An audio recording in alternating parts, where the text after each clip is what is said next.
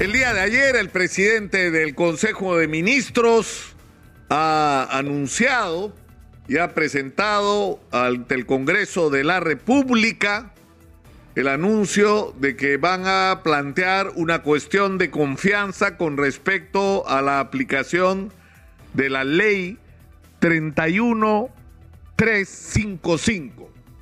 ¿Qué cosa es lo que dice esta ley? Lo que hace esa ley en realidad, que tiene un párrafo prácticamente, es restringir las atribuciones constitucionales que tendría el presidente de la República en el Perú para plantear una cuestión de confianza.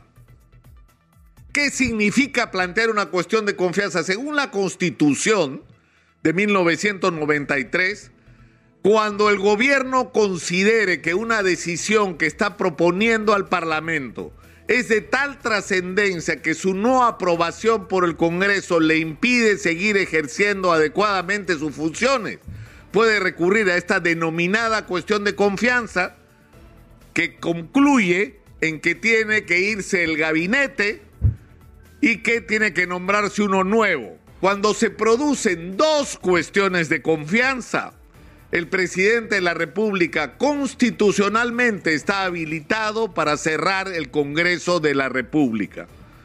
Esta no es una discusión nueva.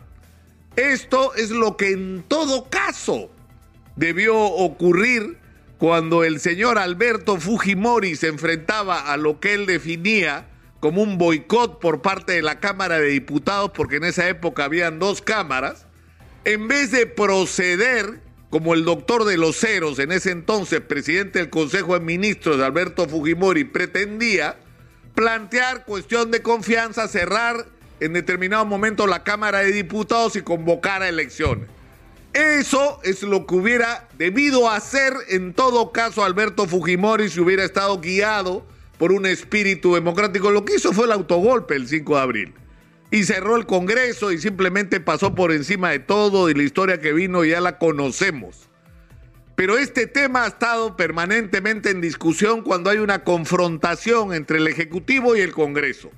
Pero en este caso concreto, lo que ocurre es increíble, porque es cierto, por lo menos desde mi punto de vista, que esta ley es una intromisión por parte del Ejecutivo, del Congreso de la República, restringiendo las atribuciones del Ejecutivo para plantear una cuestión de confianza. En alguna medida puede considerarse incluso hasta una modificación de orden constitucional. Pero este no es el momento, el momento fue cuando presentaron la ley.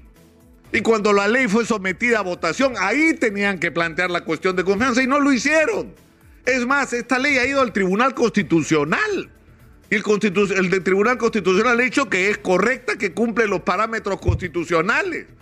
Entonces, lo más probable es que el final de esta discusión, por lo menos en esta etapa, sea que el Congreso declare inadmisible este pedido de cuestión de confianza, es decir, no que vote a favor o en contra, sino que no la admita a debate por improcedente.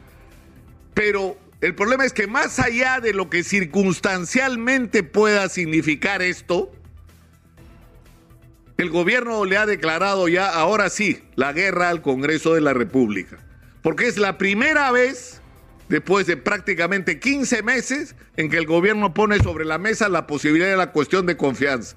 Y la cuestión de confianza abre el camino a una segunda cuestión de confianza y eso abre el camino a que el presidente de la República acogiéndose a lo que dice la Constitución del año 93, plantee el cierre del Congreso de la República y la convocatoria de elecciones.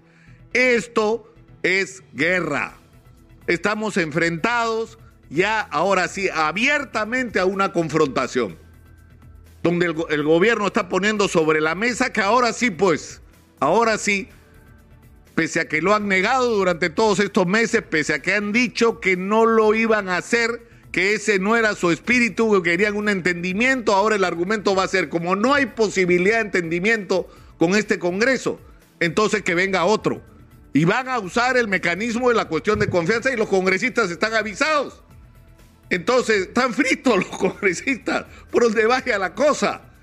Porque o van a tener que irse por las cuestiones de confianza que ya está claro, ahora el gobierno va a empezar a presentar, o porque se suman los votos para la vacancia, pero lo que está ocurriendo es simplemente increíble, porque toda la decisión sobre el destino del país está en manos de los señores congresistas. Y lo voy a repetir por enésima vez. O el Congreso vaca al presidente de la República y lo saca por considerar que tiene una permanente incapacidad moral para gestionar el país, o los señores congresistas de la República y las señoras y señoritas congresistas tienen el coraje de decirnos a la cara que tenemos que aceptar que un presidente sospechoso de corrupción nos va a seguir gobernando hasta el 2026 y sentarse y ponerse de acuerdo con él. No tienen más que esas dos opciones. O lo sacan, porque para eso son sus votos y se necesitan sus votos.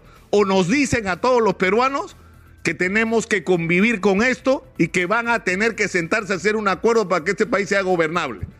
En ese contexto, más allá de lo que nos pueda producir en términos de sentimientos morales y de ética, pero es una responsabilidad del Congreso de la República. Todo depende del Congreso de la República. Insisto, una vez más, no son las marchas, no son los editoriales, no son los reportajes dominicales, que además son casi todos igualitos, ¿no es cierto? Más o menos la misma temática, es el tiro al profesor. No es eso lo que va a cambiar las cosas en el Perú, es la decisión del Congreso de la República, en uno u otro sentido. Reitero, o el Congreso de la República vaca a Pedro Castillo y el Perú entra en un proceso de nuevas elecciones para cambiar no solo al presidente, sino al Congreso de la República, en un contexto, por supuesto, de una reforma de nuestro sistema político, donde tengamos la posibilidad de elegir algo mejor de lo que hemos elegido. O, en segundo lugar, el Congreso de la República nos dice a la cara a los peruanos que van a hacer lo mismo que se ha hecho en las últimas décadas, mirar para el techo, esperar hasta el 2026 para que la Fiscalía de la Nación pueda investigar y avanzar en la acusación contra el presidente y mientras tanto se, tendrán que sentar con él a negociar un acuerdo. Pero una de las dos cosas tienen que hacer, porque el país no puede seguir como está. Punto. Soy Nicolás Lucar, esto es Hablemos Claro, estamos en Exitosa Perú.